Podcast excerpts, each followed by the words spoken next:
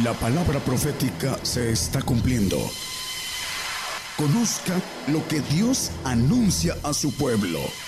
Bienvenidos a su programa, Gigantes de la Fe. Gigantes de la Fe. Buenas noches hermanos, Dios les bendiga a todos. Un saludo para todos los hermanos que nos escuchan en las diferentes radios de FM, a través de Facebook y otros eh, canales de televisión. Dios les bendiga, gracias por, por estar con nosotros, por seguir estos estudios. Damos gracias a Dios por la vida de cada uno de ustedes, también de los hermanos que están aquí presentes.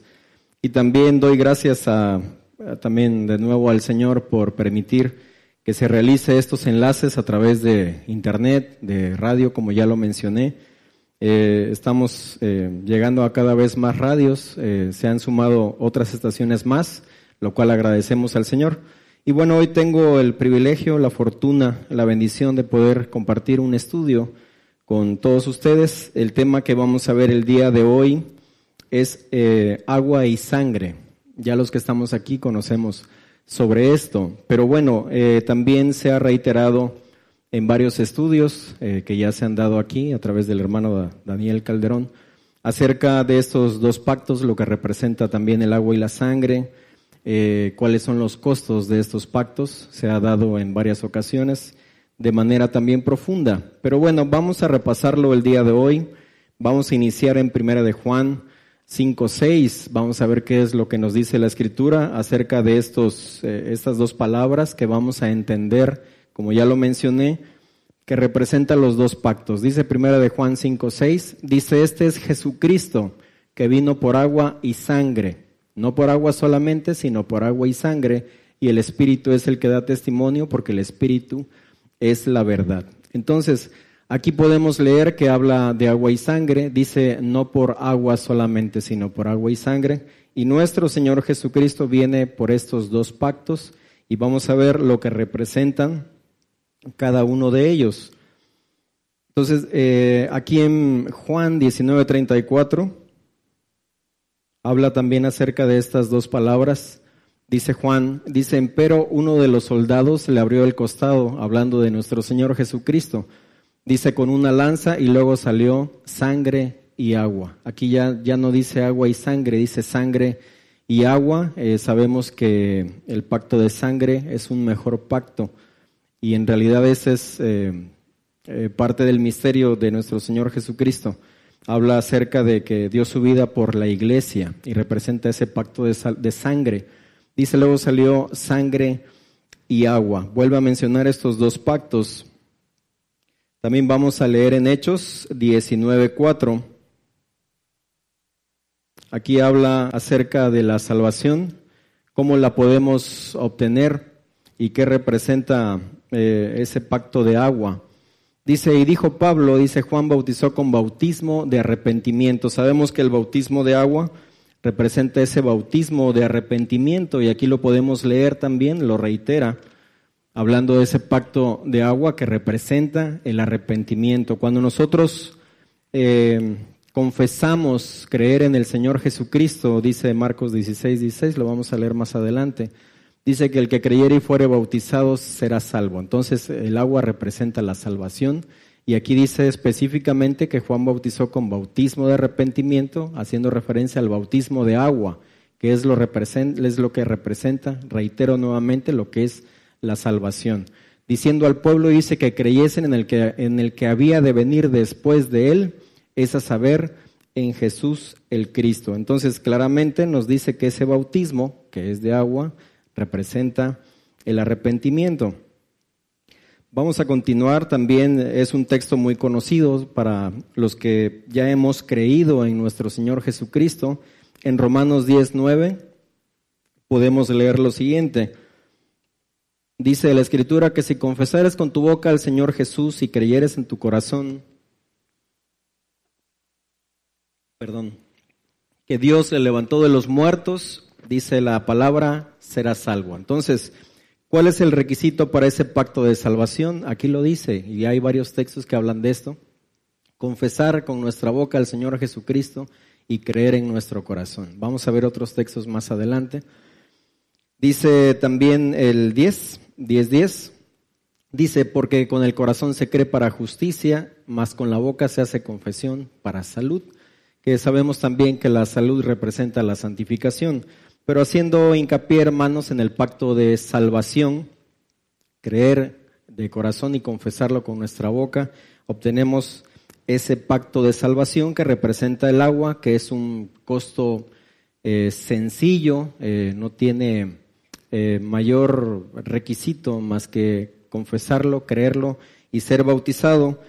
Desafortunadamente, digo desafortunadamente, porque cuando no se entiende cuál es el propósito del que nosotros seamos probados, vamos a verlo más adelante en el pacto de sangre, cuando no se entiende, eh, en este tiempo se va a encarecer la salvación eh, porque tenemos que retener hasta el fin de nuestras vidas eh, la fe en nuestro Señor Jesucristo. Dice, lo vamos a leer más adelante en Apocalipsis 2.10, dice, sé fiel hasta la muerte y yo te daré la corona de la vida. Entonces mencioné que se va a encarecer porque para este tiempo tenemos que guardar esa salvación hasta la muerte y esa, ese cumplimiento ya está cercano como ya se ha mencionado en varias ocasiones en varios estudios. Efesios 2.8, vamos a continuar acerca del pacto de salvación, el pacto de agua. Dice aquí la escritura, dice, porque por gracia sois salvos por la fe, y esto no de vosotros, pues es un don de Dios. La salvación es un regalo de Dios.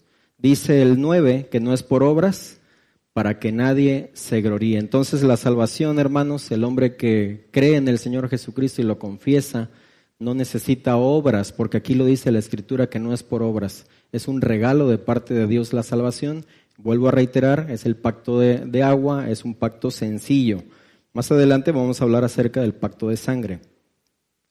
Otra referencia, hermanos, que habla acerca de la salvación y del agua, donde maneja estas dos palabras, lo podemos leer en Primera de Pedro 3, 20 y 21. Dice la escritura, los cuales en otro tiempo fueron desobedientes, cuando una vez, eh, dice, esperaba la paciencia de Dios en los días de Noé, cuando se aparejaba el arca, en la, en la cual dice pocas, es a saber, ocho personas fueron salvas por agua. Maneja lo que es la salvación y vuelve a reiterar lo que es el agua. Dice que fueron salvas por agua y representa eh, ese pacto de suavidad. Dice ocho personas, sabemos que era Noé, su esposa, sus tres hijos y las esposas de sus hijos, habla de esas personas. El ocho pues también es un número que habla acerca de la eternidad, es lo que representa también ese número ocho, pero bueno, reiterando de nuevo, va ligado otra vez el agua con la salvación. Marcos 16, 16, que ya lo mencioné hace un momento, dice la escritura, el que, el que creyere y fuere bautizado será salvo, mas el que no creyere, dice, será condenado. Para los que ya hemos creído en el Señor Jesucristo, sabemos que hay una condenación para el incrédulo, porque lo dice la escritura. Dice la escritura que el Señor, eh, Dios envió a su Hijo para que todo aquel que en él crea no se pierda, mas tenga vida eterna pero hay muchas almas que no, que no creen en el Señor y para ellos habrá una condenación porque lo dice ahí la Escritura. ¿Cuál será el resultado de este pacto eh, suave, de este pacto de agua, de este pacto sencillo? Conocemos también el pasaje donde habla acerca de la crucifixión del Señor, que fue crucificado junto a dos malhechores. Uno le injuriaba, le decía, si tú eres Dios, sálvate y sálvanos. Sin embargo, el otro le decía eh, que se acordara de él, lo vamos a leer en Lucas 23, 42, y aquí vemos también cuál es el resultado de ese pacto de salvación, ese pacto de agua. Y dijo a Jesús, acuérdate de mí cuando vinieras a tu reino. El 43, entonces Jesús le dijo, de cierto te digo que hoy mismo estarás conmigo en el paraíso. Esa es la recompensa de ese pacto de salvación, es ir a un paraíso. Por eso eh, siempre manejamos los que creemos en el Señor eh, acerca de esto, de, de, ese lugar del paraíso que es para todos conocido, porque lo dice la Escritura. Pero bueno, también vamos a ver algo diferente que nos dice la Escritura, no solo eh, hablando de salvación, hay algo más que es la santificación, ya se ha mencionado en otras ocasiones, en otros temas en este lugar. Vamos a primera de Timoteo 2.4. Aquí nos dice algo diferente, vuelvo a reiterar, no solo de salvación. Dice, el cual quiere, en el versículo anterior, no lo pongas Julio, habla acerca de nuestro Señor Jesucristo, y aquí en el 4 dice, el cual quiere que todos los hombres sean salvos y que vengan al conocimiento de la verdad. Aquí ya está hablando de otra cosa, sabemos que cuando la escritura habla de la verdad, se refiere al Espíritu del Padre, pero también hay una verdad de salvación hay una palabra de verdad también para, para santificación y también hay una palabra de verdad para la perfección. Y comento esto porque cuando estuvimos, eh, tuvimos la oportunidad de estar en Honduras, por ahí un pastor nos cuestionaba acerca de la verdad de salvación, decía, pero la salvación también es verdad, porque aquí dice que vengan al conocimiento de la verdad.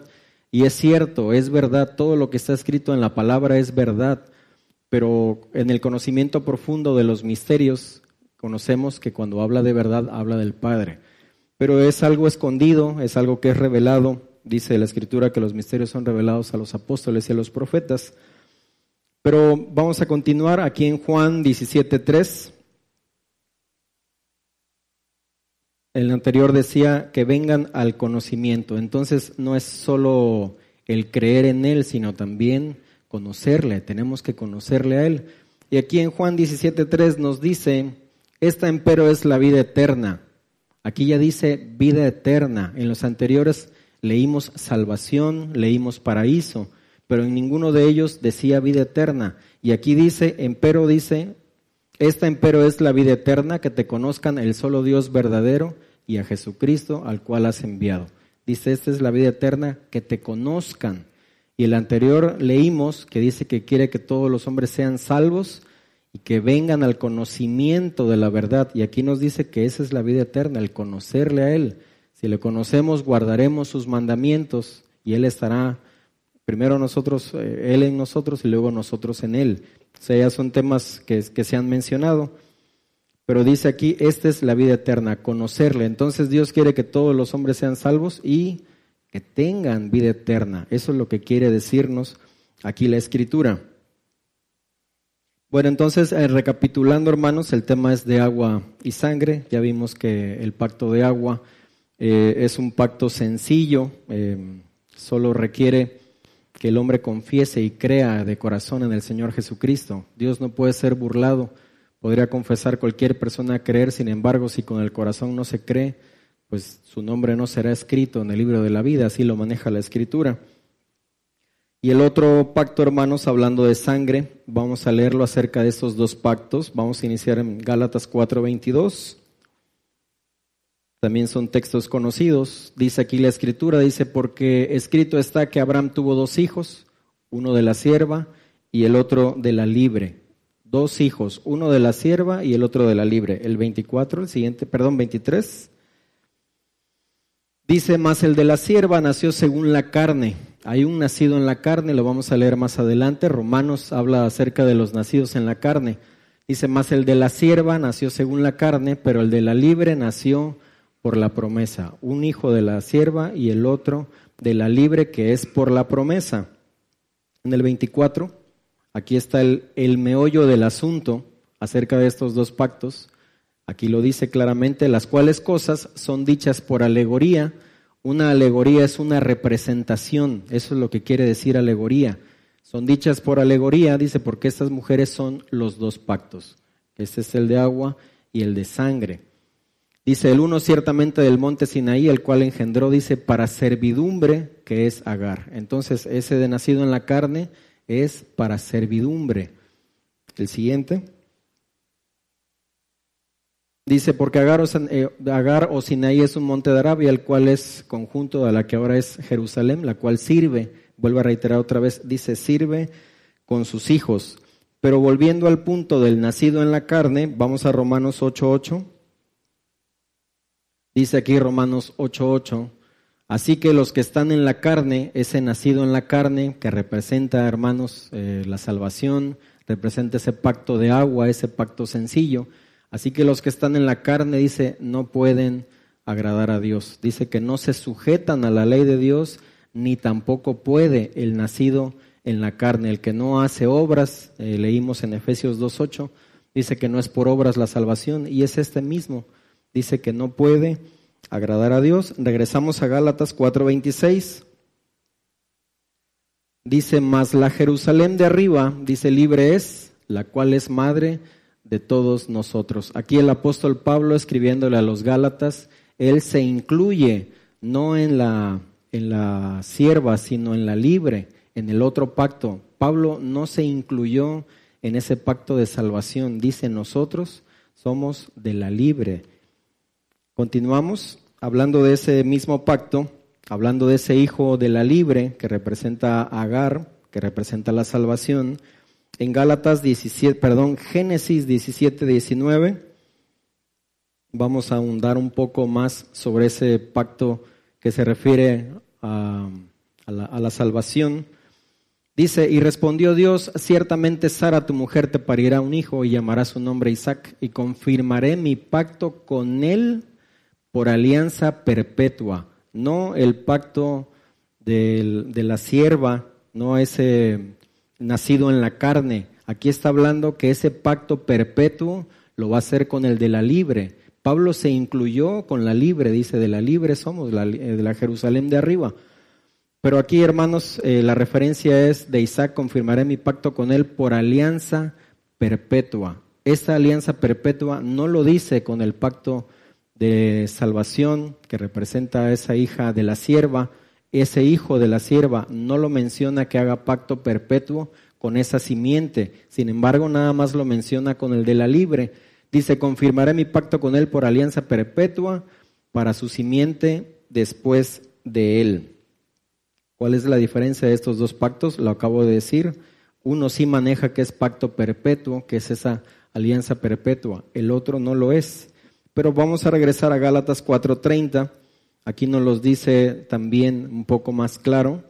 Dice, más que dice la escritura, echa fuera a la sierva, que está en el pacto de salvación, y a su hijo, porque no será heredero el hijo de la sierva con el hijo de la libre. Es eh, duro lo que está manejando aquí la escritura. Dice que no será heredero. Entonces los que están en la carne, hermanos, representa esto, que no van a ser herederos. Van a ir a un paraíso, ya lo leímos en los versículos anteriores. El que creyere y fuere bautizado será salvo. Pero no maneja más la escritura con relación a este tema.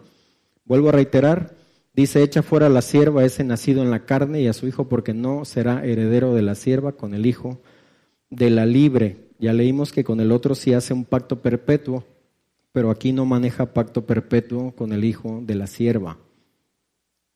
Zacarías, vamos a ver otro escritor, el profeta Zacarías 11.7, también habla acerca de estos dos pactos. Dice el 11.7, apacenté pues las ovejas de la matanza, es a saber, los pobres del rebaño. Santiago dice que son los elegidos de Dios Dice, no ha elegido Dios los pobres de este mundo, ricos en fe y herederos del reino que ha prometido a los que le aman. Dice aquí, los pobres del rebaño. Dice, y me tomé dos callados, que son esos dos pactos de nueva cuenta. Al uno puse por nombre suavidad, que representa la salvación, porque es un pacto sencillo, el requisito es eh, fácil, sencillo. Dice, y al otro ataduras, y apacenté las ovejas. De nuevo otra vez, los dos pactos, suavidad y ataduras que representa también el agua y la sangre. En el versículo 9, hablando de ese pacto suave, dije, no os apacentaré, la que muriere, muera, y la que se perdiere, se pierda, y la que quedare, que cada una coma la carne de su compañera. En este pacto de suavidad, hermanos, aquí lo que nos muestra acerca de esto de la que se muera, la que se pierda, que se pierda, también representa ese libre albedrío que Dios eh, respeta en cada uno de nosotros. Nosotros decidimos si queremos seguir creyendo en el Señor o habrá quienes lo nieguen. Desafortunadamente les eh, no será opción para nosotros en este tiempo de prueba que nosotros neguemos al Señor Jesucristo. Del exhorto que siempre hacemos es que seamos fieles. Todos los mensajes que se dan es exhortando la fidelidad. En este tiempo va a ser probada nuestra fe, hermanos. Deseamos que todos seamos hallados fieles delante de Él. Pero reiterando este versículo, eh, respeta ese libre albedrío. Cada quien tendrá en su mano el decidir si confesamos al Señor o el hombre no lo confiesa. Dice aquí la que se pierda, que se pierda. Es ese pacto suave, es ese callado de suavidad. En el 10 dice, tomé luego mi callado suavidad y quebrélo para deshacer mi pacto que concerté con todos los pueblos. Eh, leímos en Timoteo, eh, dice que quiere que todos los hombres sean salvos y ese pacto de suavidad, el pacto de salvación, que es como nosotros iniciamos en este camino eh, que el Señor nos pone delante de nosotros, iniciamos como salvos. Así llegamos todos y todos nacimos, todos llegamos a ser nacidos en la carne. Dependerá de nosotros si avanzamos en el conocimiento, en el amor al Señor Jesucristo para pagar esos precios de dignidad y que el Espíritu del Señor Jesucristo llegue a morar en nosotros. Entonces, eh, ese Espíritu del Señor Jesucristo es el que nos santifica, el que nos hace ser santos. No porque hagamos bien y nunca peque, que pequemos como lo dice la misma Escritura, pero porque el Espíritu de Él nos santifica, lo dice también Primera de Corintios, eh, no lo pongas Julio, en el 1.2 dice santificados en Cristo Jesús. También el Padre santifica, pero bueno, ese es otro tema. Pero dice eh, que ese pacto de suavidad eh, dice, quebrelo para deshacer mi pacto que concerté con todos los pueblos. de Las salvaciones para todos quiere que todos los hombres sean salvos. Dice que quebrelo, pero todavía no se quiebra, hermanos. Estamos en ese tiempo en que va a ser quebrado ese pacto de suavidad. ¿Hasta qué tiempo, qué, qué resultado tendrá esto? Lo podemos leer en Daniel 9:27. Dice, en otra semana confirmará el pacto a muchos. Sabemos que eh, la profecía que escribe el profeta Daniel habla de las 70 semanas de Daniel. Pero hermanos, la más importante es la última semana, es la que estamos viviendo en tiempos proféticos. Y aquí nos dice que en otra semana confirmará el pacto a muchos. Vuelve a hablar otra vez del pacto. Pero aquí, hermanos, quiero resaltar que ya no dice todos. En el anterior sí decía todos, el pacto de suavidad que concertó con todos los pueblos. Pero aquí en este ya no dice todos, dice el pacto con muchos, porque ya no está hablando del pacto de suavidad, el pacto de, agua, el pacto de salvación, está hablando del pacto de sangre. Dice, bueno, lo vamos a leer más adelante en el Salmo 55, dice, juntadme mis santos los que hicieron, no lo pongas, que hicieron pacto conmigo con sacrificio. Aquí también maneja sacrificio. Dice, eh, en otra semana confirmará el pacto a muchos, no a todos, a muchos y a la mitad de la semana hará cesar el sacrificio y la ofrenda. Habla de nuevo de estos dos pactos, el pacto que representa la salvación, el sacrificio, y la ofrenda que representa a los santos, a los perfectos. Dice después, con la muchedumbre de las abominaciones será el desolar. Viene un asolamiento en toda la tierra. Y aquí dice, y esto hasta una entera consumación. Nosotros predicamos que viene consumación sobre el verdadero cristiano, viene una consumación de la fe en Cristo Jesús. No es para alarmar a nadie, hermanos, es para prepararnos, para tener conocimiento de esto y ser hallados fieles para cuando esta prueba llegue a nosotros. Dice, hasta una entera consumación y derramaráse la ya determinada sobre el pueblo asolado. El pueblo asolado habla del pueblo de Israel, pero ese mejor pacto, hermanos, que también lo menciona unos versículos más adelante, es este el que va a concertar, que va a confirmar, hermanos, en este tiempo, dice con muchos, ya no dice con todos, dice con, perdón, con muchos, y es ese pacto de sangre.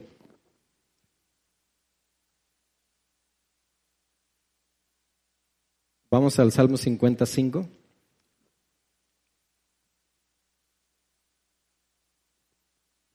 Juntadme, perdón hermanos, juntadme mis santos, los que hicieron conmigo pacto con sacrificio. Ese sacrificio donde también nuestra sangre va a ser derramada, hermanos. Marcos 14, 24. Y les dice, este es mi, perdón, esto es mi sangre del nuevo pacto que por muchos, no dice todos, nuevamente quiero reiterar eso, no dice todos, dice por muchos, es derramada. Hebreos 8:13 Diciendo, dice nuevo pacto, dio por viejo al primero, ese pacto que va a quebrar dentro de poco tiempo, y lo que es dado por viejo y se envejece cerca está de desvanecerse. Sin embargo, no se ha desvanecido, seguimos estando en ese pacto de salvación primero y luego el de santificación o perfección que representa ese pacto de sangre. Pero dice cerca está de desvanecerse, no se ha desvanecido aún, hermanos, sigue estando vigente. Hebreos 8:6, hace un momento mencioné que ese pacto de sangre es un mejor pacto Podemos leerlo aquí, mas ahora tanto mejor ministerio es el suyo cuanto es mediador de un mejor pacto. Ese mejor pacto representa el pacto de sangre, dice, el cual ha sido formado sobre mejores promesas. ¿Cuáles son esas mejores promesas? Son varias, hermanos, son varias las bendiciones que nosotros podemos obtener si pactamos con Dios en ese mejor pacto que tiene que ver con guardar esos mandamientos del Señor y también eh, los mandamientos del Padre. Pero aquí en Primera de Juan 2.25 dice que estaba basado sobre mejores promesas, dice aquí al final del 8.6, y aquí en Primera de Juan 2.25 dice, y esta es la promesa la cual Él nos prometió, la vida eterna. Ese pacto de sangre, hermanos, la recompensa, así como el pacto de agua, dice, hoy mismo estarás conmigo en el paraíso, que leímos en Lucas 23.42, Aquí en primera de Juan 5:25 dice que esa, esa es la promesa de ese mejor pacto que es la vida eterna. La escritura en cuanto a la salvación no maneja la expresión de vida eterna, reitero, en cuanto a la salvación no maneja vida eterna, hermanos. Lo maneja aquí en esa mejor promesa, en ese mejor pacto que representa el pacto de sangre. En Romanos 8, perdón, 9:8 quiere decir no los, eh, los que son hijos de la carne, de ese pacto de suavidad, de ese pacto de agua, estos son los hijos de Dios, no los que son hijos de la carne, dice que no se sujeta a la ley de Dios, el nacido en la carne, estos no son los hijos de Dios, mas los que son hijos de la promesa, de esa mejor promesa, de ese mejor pacto, dice la Escritura, son contados en la generación, en ese pacto perpetuo que también leímos en Génesis al principio. Juan 8:35 también reitera esta misma expresión, hermanos, acerca de los hijos de la sierva. Dice que engendran para servidumbre. Dice aquí Juan 8:35, el siervo no queda en casa para siempre. Ese hijo de la sierva, que es Agar, que es ese pacto de agua, no queda en casa para siempre. Dice aquí la escritura, el Hijo queda para siempre, el que está en ese mejor pacto. Entonces, hermanos, el salvo pues no tendrá vida eterna, eh, su recompensa es estar en un paraíso, Dios eh, sabe cuánto tiempo estarán ahí, pero todo lo que está en el segundo cielo, donde estará el paraíso, todo tiene inicio y tiene término, es finito. hablando ya para ir terminando, hermanos, hablando para este tiempo, como también lo mencioné al inicio, de que ese pacto de sangre se va a encarecer en este tiempo, de que nuestra vida va a ser demandada, debemos estar armados, como dice la escritura del apóstol Pedro, de ese pensamiento. Es un arma, una ventaja que nosotros tendremos los que conocemos la profecía, que conocemos el futuro. Sabemos que nuestra vida va a ser demandada, va a ser probada nuestra fe. Pero aquí en Mateo 24, donde habla acerca del sermón profético de nuestro Señor Jesucristo, en Mateo 24, 9, nos dice algo muy claro y muy directo. Mencioné también cuando hablamos en Mateo 24, eh, eh, Mateo, perdón, en Daniel 9, 27, que iba a confirmar el pacto con muchos hasta una entera consumación. Dice aquí Mateo 24, 9, entonces os entregarán para ser afligidos esa grande aflicción que viene, hermanos, que la versión moderna dice grande tribulación, la versión antigua, que es la que nosotros leemos, dice grande aflicción. Vamos a ser afligidos por el nombre del Señor. Dice, os entregarán para ser afligidos y os matarán. La Biblia ya habló de ese pacto, ya leímos varios acerca del pacto de sangre, de derramar nuestra sangre. Os matarán y seréis aborrecidos de todas las gentes por causa de mi nombre.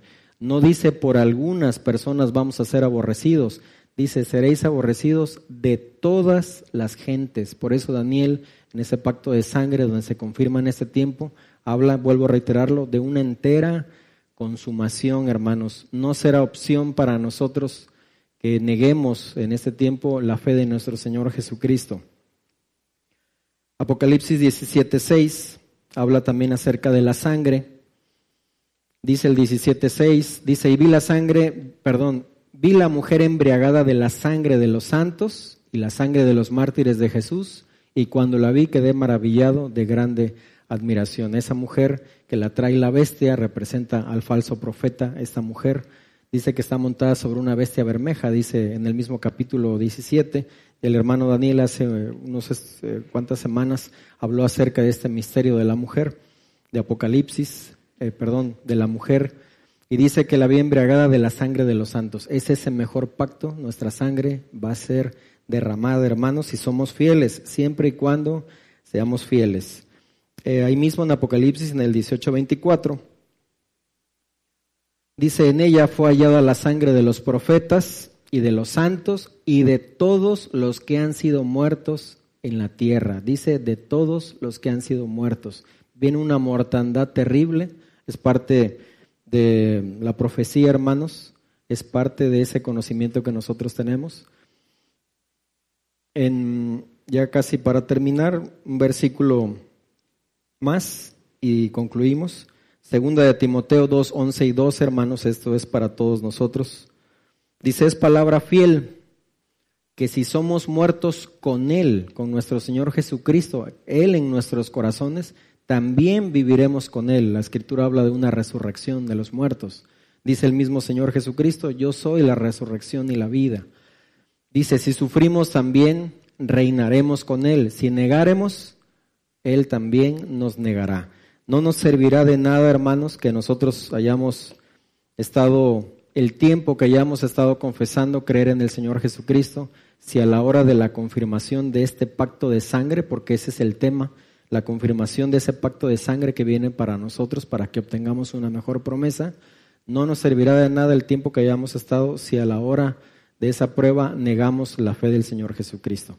Ese es el tema, hermanos, es agua y sangre representa ese pacto de salvación, el pacto de santificación, y ya vimos que ese pacto de santificación está basado sobre mejores promesas. Que el Señor les bendiga. Por el día de hoy hemos conocido más de la palabra profética más permanente que alumbra como una antorcha en un lugar oscuro hasta que el día esclarezca y el lucero de la mañana salga en vuestros corazones. Esta ha sido una producción especial de Gigantes de la Fe.